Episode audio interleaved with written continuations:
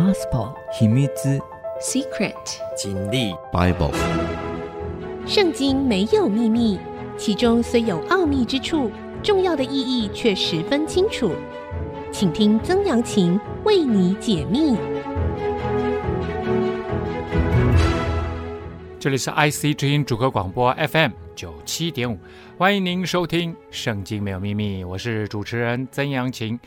这个节目呢，同步在 Spotify 以及 Apple 的 Podcast、Google 的 Podcast 上架。如果您在 Podcast 收听，欢迎按下订阅，就会每一集收到我们的节目，收听方便。喜欢我们的节目，也欢迎到 Apple 的 Podcast 评五颗星，并留下您的心得，给我支持鼓励。上一集呢，我们说到了以色列啊，最伟大的君王大卫王把王位交给了。他的儿子所罗门王，那所罗门王呢？呃，接下了一个重大的任务，那就是必须接续他的父亲，将他父亲的遗愿，就是盖圣殿，为上帝盖圣殿这个任务给完成。啊，那所罗门也把圣殿盖好了啊，以他这个被称为是以人类有史以来最聪明、最有智慧的君王啊。那他在落成典礼之后呢，啊，把这个十二个支派的人都找来了哈，上万个人参加这个盛大的聚会，然后他发表了一篇非常重要的祷告。那这个祷告呢，分为七段式，除了在一开始呢，他呃述说上帝的伟大，以及上帝与大卫王所一起的这样子的一个约定，也就是你所应许你仆人我父大卫的话说。你的子孙若谨慎自己的行为，在我面前行事像你所行的一样，就不断人做以色列的国位。现在求你应验这话。神答应的事情啊，虽然是有条件式的答应，也就是你的后代必须像大卫你一样，好好的遵行我的旨意，那么你的儿孙就能够继续做这个王位。以色列的神呐、求你成就像你仆人我父大卫所应许的话。大卫是一个合神心意的人，上帝在新约的使徒行传里面特别讲到了，他特特别为大卫做见证。他说：“我要替大卫做见证啊！”大卫一生都愿意做一个合神心意的人。因为合神，你你愿意合神心意，那你必须先知道神的心意是怎样。那最有名的一个例子就是大卫。对于一直在追杀他的前王扫罗啊，一直有机会，他这个扫罗两次落在他的手中，他有机会杀掉他，但是大卫没有这样做。一次就是这个扫罗到了山洞里面在上大号，刚好大卫躲在里面，那旁边的人就跟他杀了他，杀了他。哎，人在上大号哪有什么反抗能力？大卫没这么做。另外一次是。大卫摸到了扫罗的营地，扫罗来追杀他的人三千多个人全部都睡着了。这显然是上帝的作为啊！他旁边的这个勇士还是跟他讲：“这一定是上帝把他交给你嘛？哪有这种事情的？上帝的作为，那我们把他杀了，不就是理所当然？而且上帝也封你做这个，已经已经拣选你做下一任的君王了吗？那这个很明显呐、你怎么不还下手？”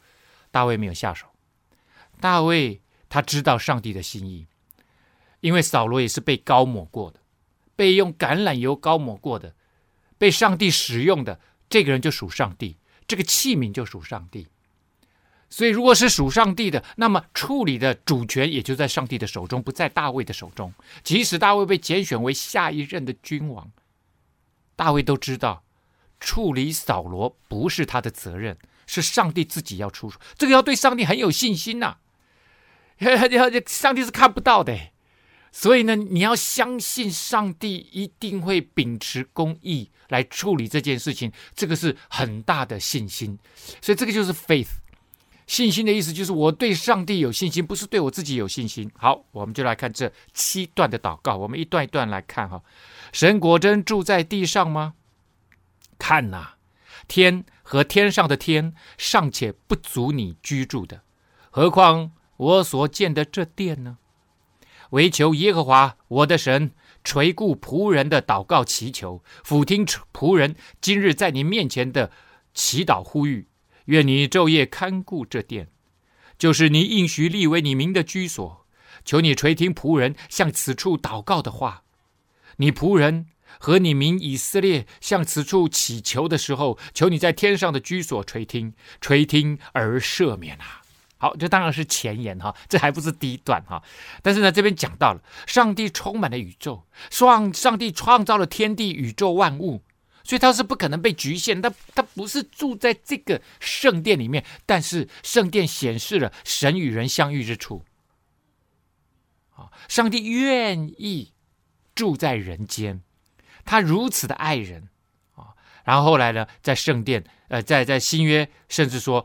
他要以我们的身体为圣殿，在新约的时候，后来没多久，耶稣死了以后，没没有没有几十年，第二圣殿也被拆掉，啊，那一直到今天都没有一个具体的真正的圣殿，所以呢，后来圣经里面就说，他是以人的身体为圣殿，他住在我们的里面，他因为我们是他的儿女，是他所所造的，是上帝所造的。每一个人都是上帝的儿女，他要陪我们一起面对生命中的很多的挑战、失败、沮丧、黑暗、害怕、恐惧。上帝说：“我住在你里面，我陪伴你，我跟你一起面对生命中的诸多般的挑战。你不是孤单的。其实很多时候我们很孤单，对不对？哦，呃，这个在在社社会上工作，我们都要呃硬撑在那里。”啊，好像自己是一个很很有能力的人，我们可以处理自己的问题，我们可以处理公司的问题，我们可以处理职场上所有的挑战。但实际上是很多时候，其实我们很孤单。我我我们有有苦说不出啊，是可能家里面又又发生了什么事情啊？那你到了公司也不能讲，所以上帝说 no。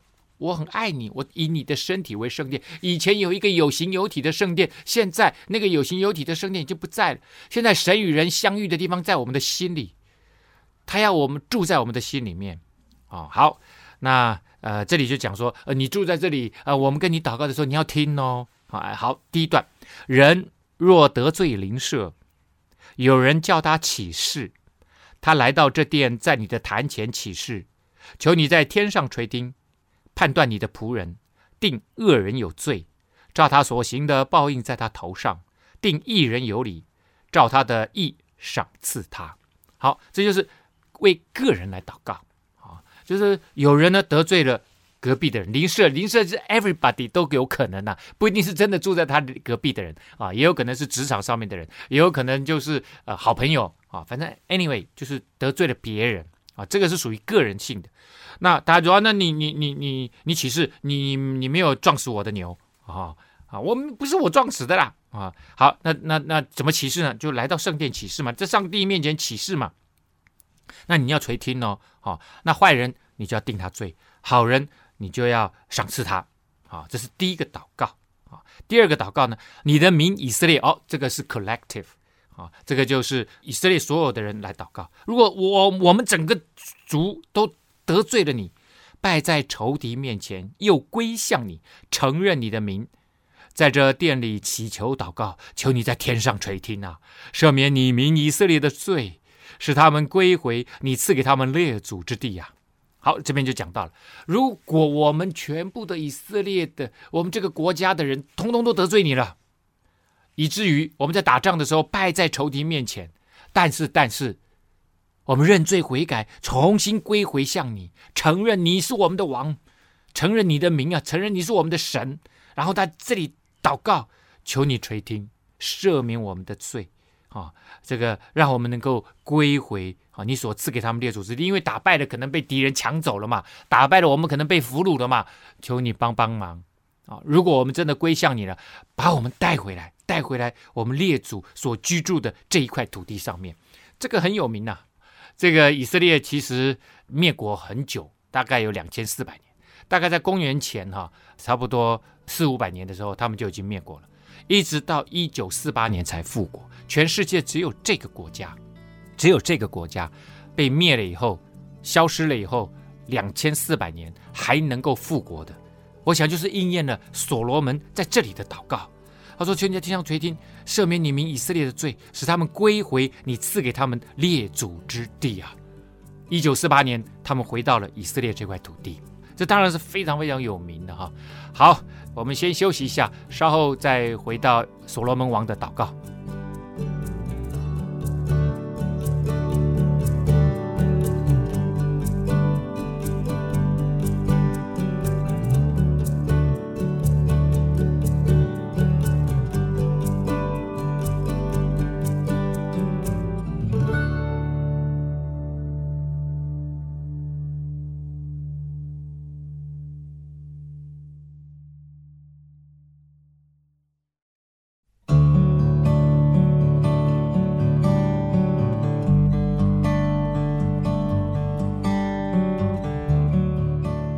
欢迎您回到《圣经没有秘密》，我是主持人曾阳晴。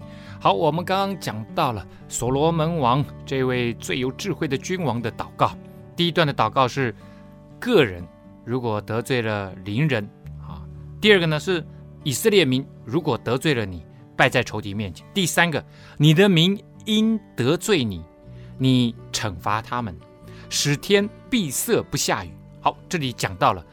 一样是以色列这个国家的人民，如果得罪了上帝，啊，你惩罚他们的方式呢，不是让他们败在仇敌的手下，而是让天灾发生，使天闭塞不下雨。在以色列很干旱的地方，它真的是一个缺水地区。如果在雨季的时候不下雨，干旱那是很严重的问题，因为会影响到来年它的粮食生产。如果粮食生产没有办法接上，很容易人民就会饥荒啊。他们若向此处祷告，承认你的名，离开他们的罪，求你在天上垂听，赦免你仆人以色列民的罪，将当行的善道指教他们，且降雨在你的地，就是你赐给你民为业之地啊。一样的啊，就是如果他们啊承认自己的罪啊。然后呢，你要垂听，你要赦免，而且呢，要告诉他们怎么做才是对的，将当行的善道指教他们。通常像这个时候，就会透过先知派一个先知过来，告诉他们该怎么做。上帝在之后的历史里面，常常派先知来到以色列民当中，告诉他们当行的善道。可是呢，呃。第一个哈，就是君王不一定听，人民也不一定听啊，所以呢，到后来那些天灾都继续在那里啊，然后要降雨哈。如果原先是因为不下雨啊，这个旱灾，那么求你要降雨啊，恢复大自然的运行啊，在你所赐给你名为业之地。好，第四个祷告，国中若有饥荒、瘟疫、旱风、霉烂、蝗虫、蚂蚱。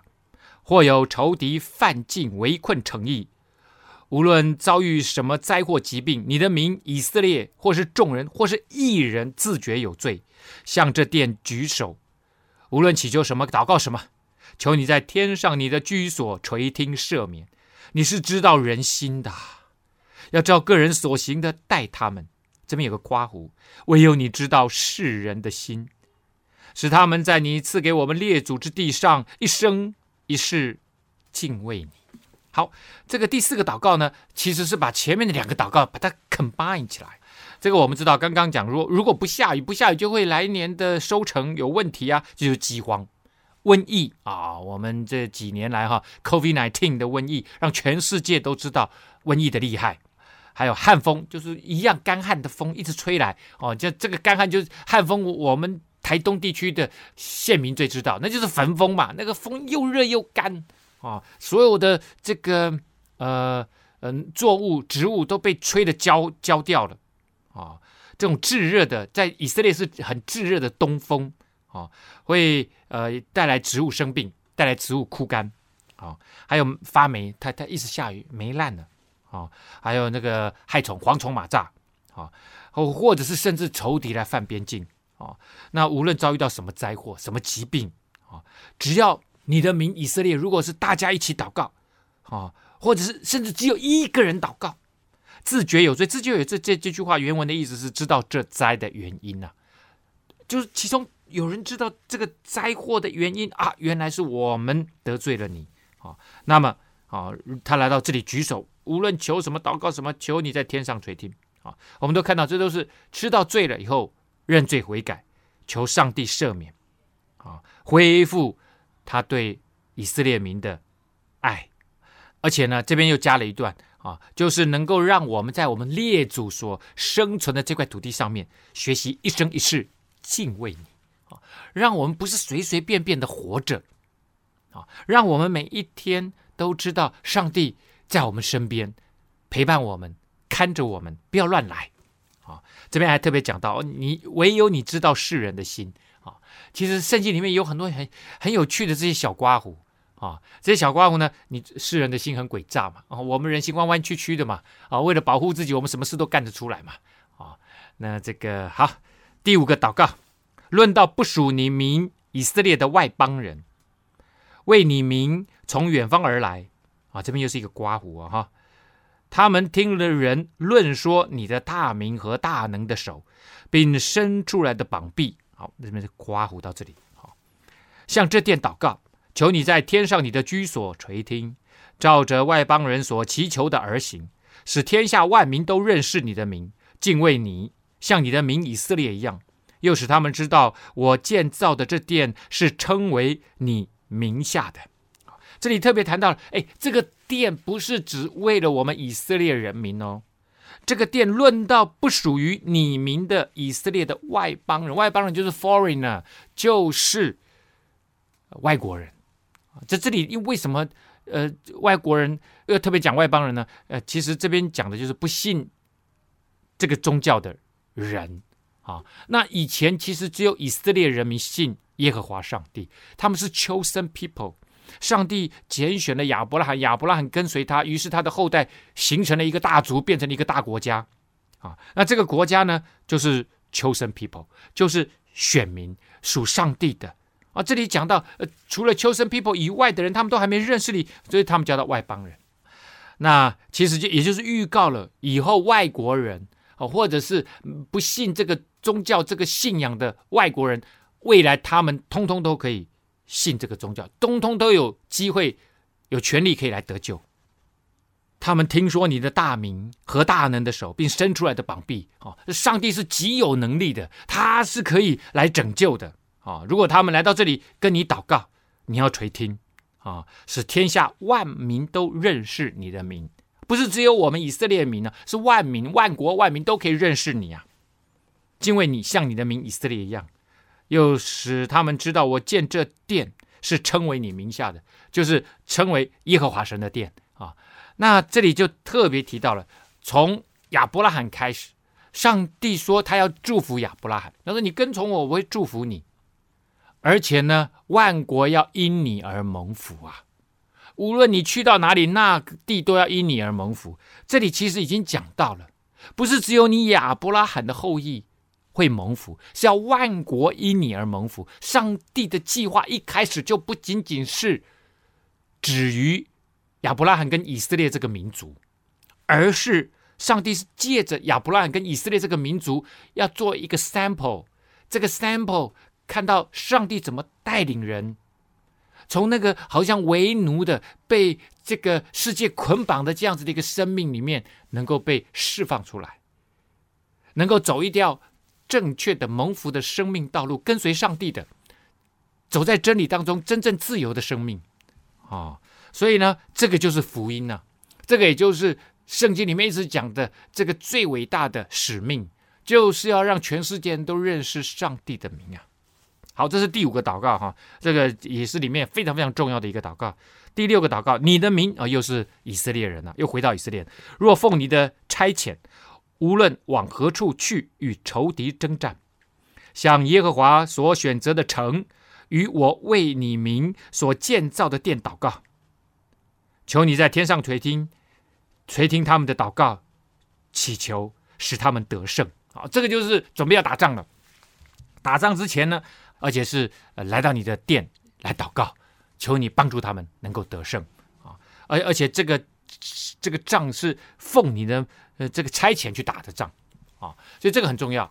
是上帝的旨意要打的仗，那这个当然是呃为着上帝的真理而战。那他们来祷告，所以呢，第一个是能够合上帝的心意的仗啊，第二个是打仗之前要先来祷告啊，先来寻求上帝的力量，寻求上帝的这个同在啊，所以这个很重要。那这个也代表了在近东地区，在整个东方地区那个时候啊，战争其实也代表了呃天上的战争已经得胜了。地上的战争就会得胜，啊，也也是代表这个背后这样这样子的一个思想。第七个祷告，你的民若得罪你，啊，这边有个小刮胡，世上没有不犯罪的人，你向他们发怒，将他们交给仇敌，掳到仇敌之地，或远或近。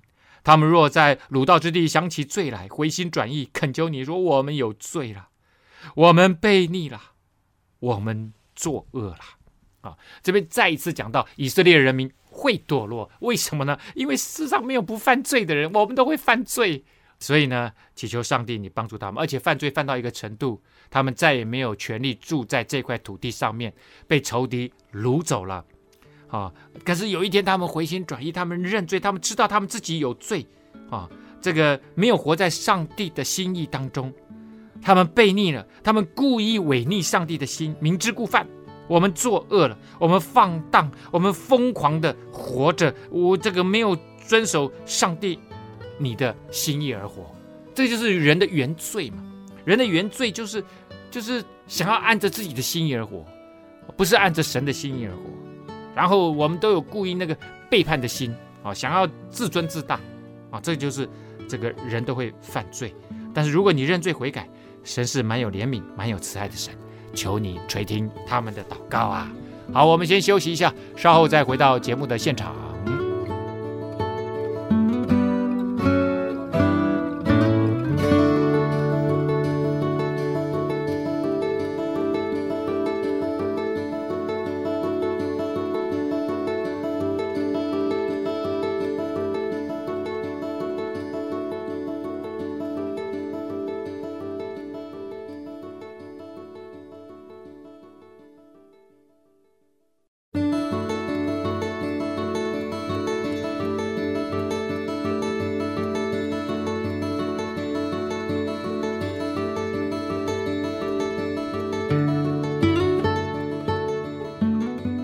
欢迎您回到《圣经没有秘密》，我是主持人曾阳晴。好，我们刚刚讲到了哈，所罗门王在献圣殿的时候做了一个七段式的祷告，最后一段的祷告呢，就是以色列的人民犯罪了，违逆你啊，这个背叛你，然后呢，他们被仇敌掳到啊，这个他们的国家去了，不能再住在自己的祖先住的这块土地，流难与蜜之地，迦南美地。那他们要怎么办呢？这边说到了，他们若在鲁道之地尽心尽性归服你，又向自己的地，就是你赐给他们列祖之地和你所选择的城，并为我为你名所建造的殿祷告，求你在天上你的居所垂听他们的祷告祈求，为他们伸冤呐。好，那为他们伸冤呢，饶恕得罪你的民。赦免他们一切的过犯，使他们在掳他们之人的面前蒙怜恤啊！为什么呢？因为他们是你的子民，你的产业，是你从埃及领出来脱离铁炉的。愿你的眼目看顾仆人，听你民以色列的祈求，无论何时向你祈求，愿你垂听。实际实际上，最后的结论就是，无论什么时候跟你祈求，都请你垂听呐！啊，那这边特别讲到了，他们被掳到。这个敌人的地方，一所以之后其实他们被掳到亚述帝国、巴比伦帝国去。不管是北方的支派啊，以色列国，或者是南方的支派，后来以色列的王国呢，也就不过延续了三四百年，啊，然后就被掳走了。很长的一段时间，他们没有办法回到自己的国家啊，这块以色列土地上面。然后果然呢，他们在那个被掳到之地呢，尽心尽性的归服上帝。啊，然后又向着他们自己的国家的方向，啊，向他们列祖所这个上帝所赐给他们的地，以及呃所选择的城，这个选择的城指当然就是耶路撒冷，啊，呃，就就向着圣地耶路撒冷来祷告，啊，也向着这个殿来祷告，因为因为圣殿在那里嘛，啊啊，求你在天上垂听，饶恕他们，啊，使他们在掳他们之人的呃这个人面前啊，这些君王面前，什么什什么君王，就是巴比伦王面前嘛，亚述王面前嘛，能够蒙怜恤嘛。那以前你如果好好的跟随上帝，你只要在上帝的面前，他是我们在天上的父啊，他是你造你的父，他最爱你的，他把你从以色列，呃，他把你从埃及领出来的。他说埃及以前是铁炉啊，四百年呢，在那里做奴隶四百年，上帝都把他领出来了。可是现在你必须求什么？求敌人的王、君王来连续你们啊！但当然，这情况就已经是越来越差了啊！这可是你可以看到哈，这个所罗门王哈，大概能想到的，他全部都祷告出来了 啊！那身为君王嘛，他要为百姓来祷告嘛，所以他他他真的想到很多。果然，他祷告的后来通通都应验了，通通都应验了。哈，好，最后结语就是主耶和华。你将他们从地上的万民中分别出来，作为你的产业，是照你领我们列祖出埃及的时候，借着你仆人摩西所应许的话。最后再讲到应许的话，所谓应许的话，就是神与人立约，上帝与人立约之后答应我们的事情，那他都会完成，而必须在一个状况之下，就是你跟随上帝。你顺服在上帝的真理当中，活在上帝的真理公义当中啊。那么神是慈爱的，但是他也是公义的，神也会审判啊。这神不是一味的慈爱，一味的慈爱就是老好人啊，烂好人。不是，上帝爱人，但是他是个这个有真理、有原则的上帝啊，所以他是公义的上帝。但是呢，他最后我们来到他面前，他是有审判的。好，这个就是到这里为止，就是那七段的祷告，非常有名的祷告哈。然后接着，所罗门在耶和华的坛前屈膝跪着，向天举手，在耶和华面前祷告祈求已毕，就起来站着，大声为以色列全会众祝福，说：“耶和华是应当称颂的，因为他照着一切所应许的赐平安给他的民以色列人。”凡借他仆人摩西所应许赐福的话，一句都没有落空啊！上帝的话一句都没有落空，这句话非常非常的重要。那在神学上面呢，他们会探讨上帝的属性，上帝的 attribute，就是这是一位什么样的上帝，他的本质，他的性格。那上帝的属性里面，第一个最重要的就是他是独一的真神，他是信实的 true。他是 True God，他是真的神，他不是假的。而这个世上很多的宗教很都是拜假的，但是这位是真的，这位是创造宇宙万物的那一位神。啊，所以呢，一句都没有落空，很重要，而且要赐平安。这平安几乎可以说是所有的祝福的源头。你没有平安，其他的都不知道在干些什么。你拥有再多财富，没有平安，哇，那个活得才痛苦嘞。好，这个然后呢，他再继续祝福啊啊。这个领袖要为人民祝福啊！愿耶和华我们的神与我们同在，像与我们的列祖同在一样，不撇下我们，不丢弃我们，使我们的心归向他，遵行他的道，谨守他吩咐我们列祖的诫命、律例、典章。我在耶和华面前祈求的这些话，愿耶和华我们的神昼夜垂念，每日为他仆人。与他民以色列伸冤，使地上的万民都知道，唯独耶和华是神，并无别神。啊，这边就讲了，重新最后再归结在这个最重要的属性上面，唯独耶和华是神，并无别神，也就是他是独一的，而且是真神。好，人真的很奇怪，呵 呵这个所罗门王在这里讲的这么实际，哦，这么 wholehearted。哈，这么全心全意的讲这些话啊，那也的确告诫了人民必须好好的跟随上帝，谨守上帝的一切诫命，他的律法。可是呢，所罗门在他年纪慢慢大了以后，哈，资源太多了，可能是哈，他他就慢慢忘记上帝了。他跟着他娶的这些各国的公主啊，就去拜他们的国家的各个不同的国家的神，所以他是 international 的哈，这些呃神明啊，到处拜啊，拜了以后呢，不是他他们他把他娶进来，娶进来说啊，你你你的神是这些嫔妃呀，就告诉他啊，我的神是什么神啊？说吧，那我们一起拜啊，你你的神的那个这个神庙是长什么样子啊？他把那个图拿来啊，就帮忙盖，所以他盖了很多神庙啊。他不是只盖圣殿、啊，他盖了帮他的这些嫔妃盖这个神庙，然后在里面拜。这个所罗门都都忘记了他他他这么有名的这些祷告啊、好了，这个所以呢，你们当向耶和华我们的神存诚实的心，遵行他的律例，谨守他的诫命，至终如今日一样。你你自己都讲这些话了，至终都要像今天一样，可是你自己都做不到。好、哦，你做不到，就感觉就像在喊口号，就就会变这种感觉。王和以色列众民一同在耶和华面前献祭啊。所罗门向耶和华献平安祭啊，平安祭就是感谢的祭。谢谢你所赐给我们这么多、这么平安、这么丰盛的生命。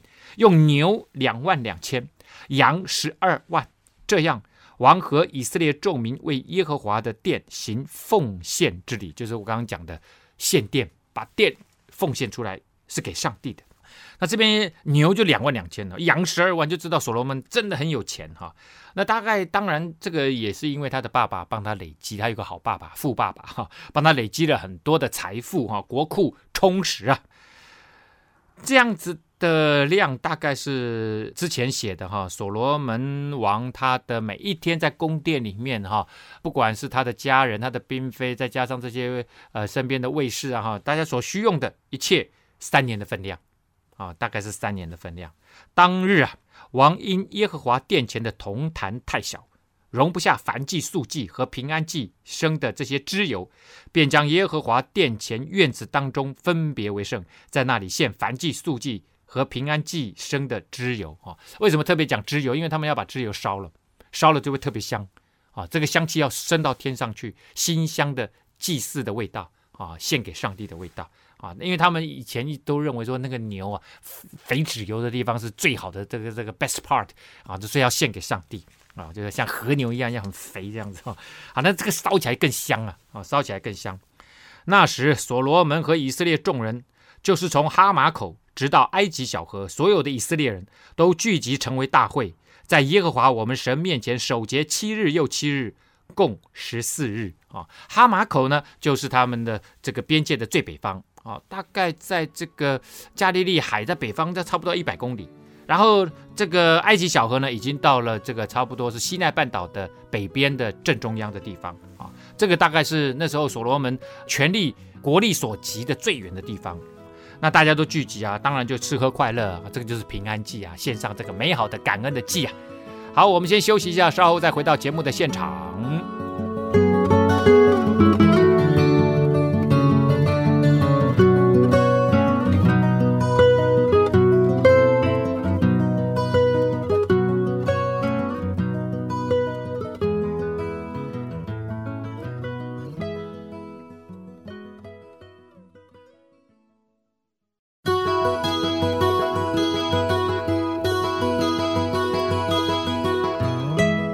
欢迎您回到《圣经没有秘密》节目的现场，我是主持人曾阳晴。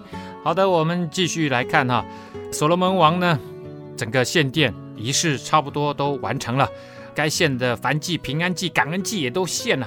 哦，在上帝的面前呢，这个仪式一进行就进行了十四天了，七日又七日，什么意思呢？守节一般来讲，他们的守节会守三个重要的节日：祝棚节、逾越节。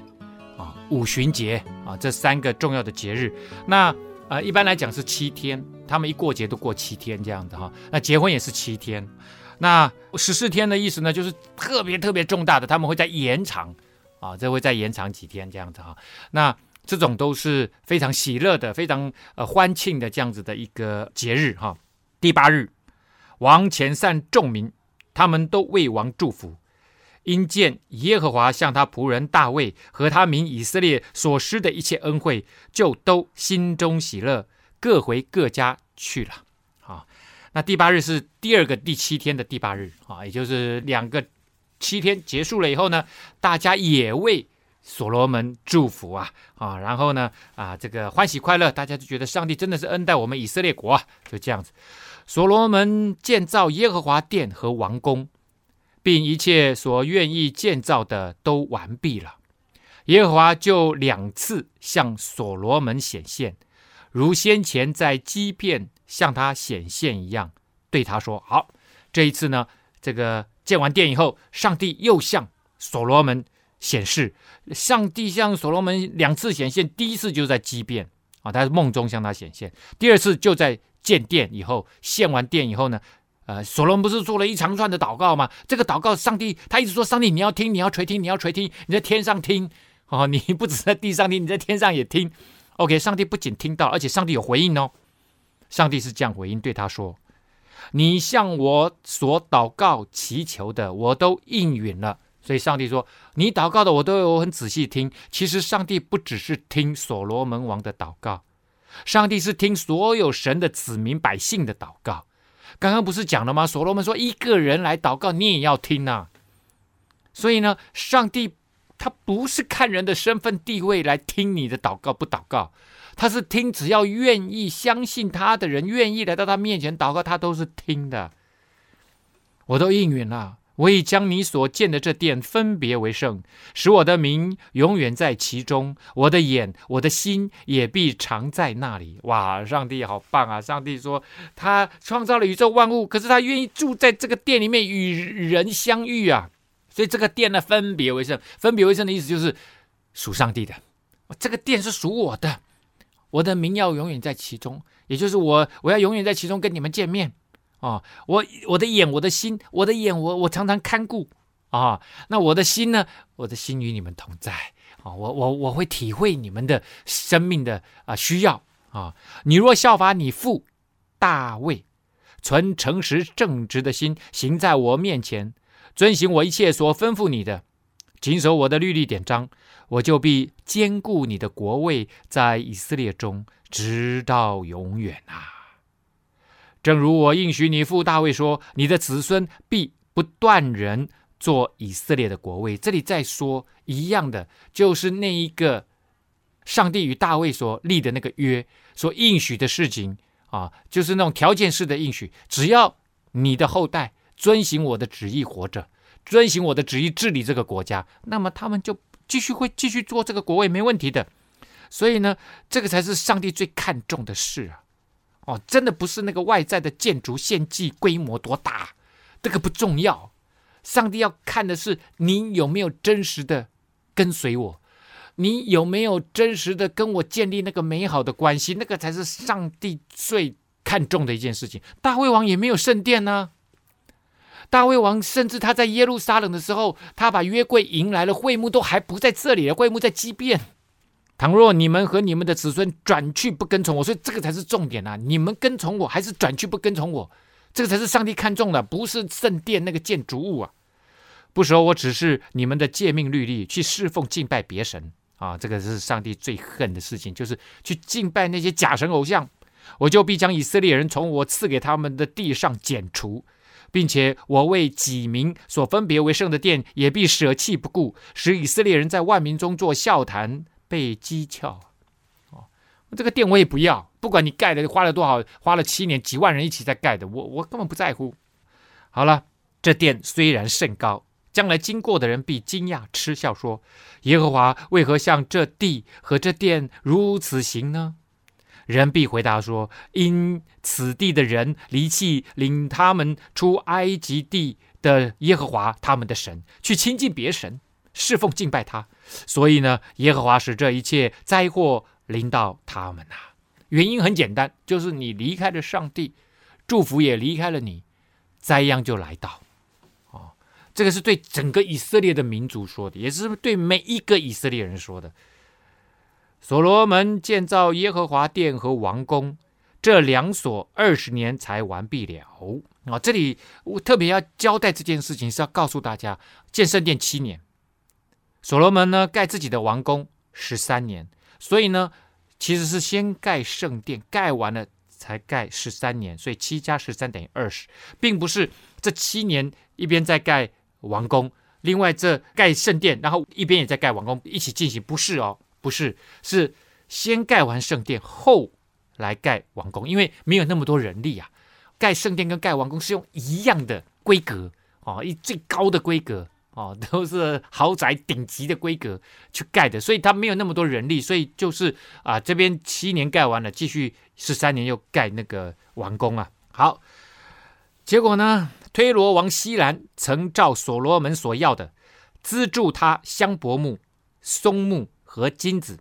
所罗门王就把加利利地的二十座城给了西兰。哦，这个从古代的历史，不管是中国的各国历史都一样，对君王来讲，土地是最重要的。一般来说，不轻易让出土地。所以呢，这边所罗门王说，把加利利地北方的这个加利利地区的二十个城给西兰。啊、为什么给这个二十城给这个西兰呢？因为我们知道西兰是推罗王嘛。那推罗王在以色列的北边。啊，所以呢，加利利地给他这个地方近，第一个，啊，那加利利地呢，等于算是腓尼基啊，这个这个呃城邦跟以色列之间的缓冲地区，啊，那这个推罗是腓尼基的城邦之一哈。好，那这边呢，所罗门王这这个其实这个城不是我们讲的这个这个伟大的城，它原来的原文的定义就是居民定居的村庄啊。啊，就是这大块地区有二十个村庄，通通都给你割给你这样子哈。那这个呃，所罗门王呢，其实哈，在这个时候他盖完圣殿跟王宫，我们知道他这个有一万个人在推罗国帮忙砍那些树木啊，哈，又有多少几万人在帮忙切这些石块，其实已经耗尽了国库，所以呢。这个西兰从推罗出来啊、哦，他从推罗国出来，哎，看看，哎，你给我什么土地啊？查看所罗门给他的诚意，就不喜悦。哎呀，不高兴，怎么会不高兴？人家给你土地还不高兴？说我凶啊，你给我的是什么诚意呀？啊，他就给这诚意之地起名叫加布勒啊，加布勒 就是 useless，无用的土地啊，显然是很贫瘠的啊，这荒凉之地呀。啊，那所罗门王小气鬼啊！当然啦，那他他他是君王啊，不可能把好的地方给这个呃别的国家。即即使我们有这么好的外交关系，我都不能把好的土地给你啊。所以这里呢，呃，这个但是呢，西兰还是给所罗门一百二十他连得金子啊，真的很够意思。一百二十他连得金子大概是四公吨多啊，哦，那四公吨多很重啊，哦，那我们知道金子是国库的很财政的基础嘛。所以你可以看得出来哈，所罗门这一次他用他的国土城市来换材料啊，来换黄金啊，那也就是说，原本的国库其实已经因着盖圣殿已经完全虚空了啊，已经完全虚空了。那呃，接下来呢会讲一系列的哈，就是呃这个所罗门啊，在他的这个国家里面呢啊，他如何继续建设，不是只盖这个圣殿跟王宫啊，还有。他这个呃国防的建设，好，那我们今天呢来不及讲啊，他的国防建设。就所罗门他是一个很有趣的人，他喜欢，他基本上就是个他的骨子里面就是个建筑师啊。那当然他也是一个国防设计大师。下次的节目我们会来谈这个问题哈。好，节目的尾声呢也跟大家再分享一下，节目除了在我们 IC 之音的官网 AOD 可以随选即播之外呢，同步在 Apple 的 Podcast。Google 的 Podcast 上线哈，欢迎您上 Podcast 搜寻《圣经没有秘密》，记得按下订阅哦，你一定不容易错过每一集。拜拜。